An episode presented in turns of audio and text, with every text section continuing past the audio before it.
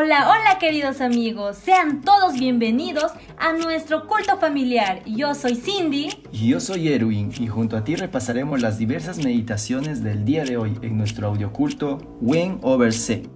¡Comencemos!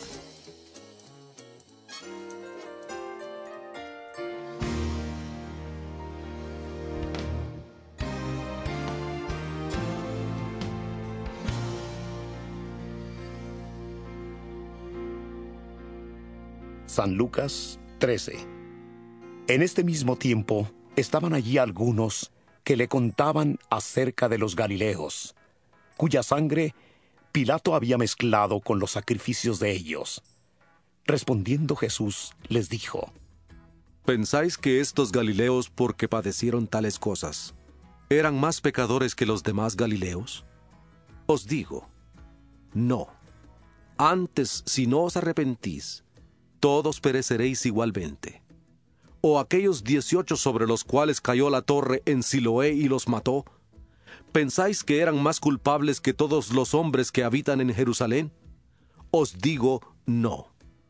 Antes, si no os arrepentís, todos pereceréis igualmente. Dijo también esta parábola. Un hombre tenía una higuera plantada en su viña, y vino a buscar fruto en ella, y no lo halló y dijo al viñador, He aquí hace tres años que vengo a buscar fruto en esta higuera y no lo hallo. Córtala. ¿Para qué inutilizar también la tierra?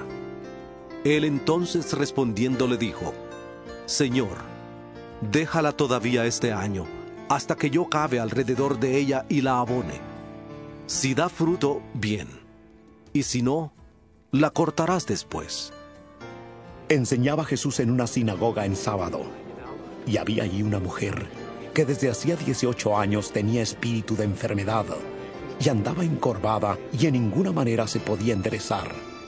Cuando Jesús la vio, la llamó y le dijo, Mujer, eres libre de tu enfermedad. Puso las manos sobre ella, y ella se enderezó al momento y glorificaba a Dios. Pero el alto dignatario de la sinagoga, enojado de que Jesús hubiera sanado en sábado, dijo a la gente, Seis días hay en que se debe trabajar. En estos pues venid y sed sanados, y no en sábado. Entonces el Señor le respondió y dijo, Hipócrita, ¿no desatáis vosotros vuestro buey o vuestro asno del pesebre y lo lleváis a beber en sábado? Y a esta hija de Abraham que Satanás había atado dieciocho años, ¿no se le debía desatar de esta ligadura en sábado? Al decir él estas cosas, se avergonzaban todos sus adversarios, pero todo el pueblo se regocijaba por todas las cosas gloriosas hechas por él. Dijo, ¿A qué es semejante el reino de Dios y con qué lo compararé? Es semejante al grano de mostaza que un hombre tomó y sembró en su huerto, y creció y se hizo árbol grande, y las aves del cielo anidaron en sus ramas. Y volvió a decir, ¿A qué compararé el reino de Dios? Es semejante a la levadura que una mujer tomó y mezcló con tres medidas de harina hasta que todo hubo fermentado. Pasaba Jesús por ciudades y aldeas, enseñando. Mientras encaminaba a Jerusalén, alguien preguntó, Señor, ¿Son pocos los que se salvan?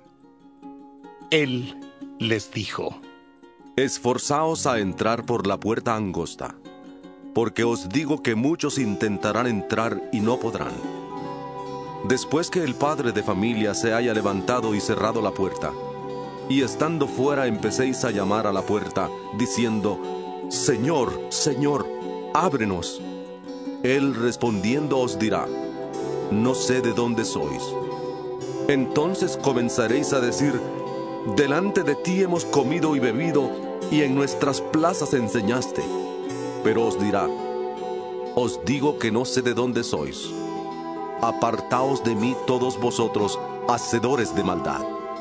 Allí será el llanto y el crujir de dientes cuando veáis a Abraham, a Isaac, a Jacob y a todos los profetas en el reino de Dios, y vosotros estéis excluidos porque vendrán del oriente y del occidente, del norte y del sur, y se sentarán a la mesa en el reino de Dios.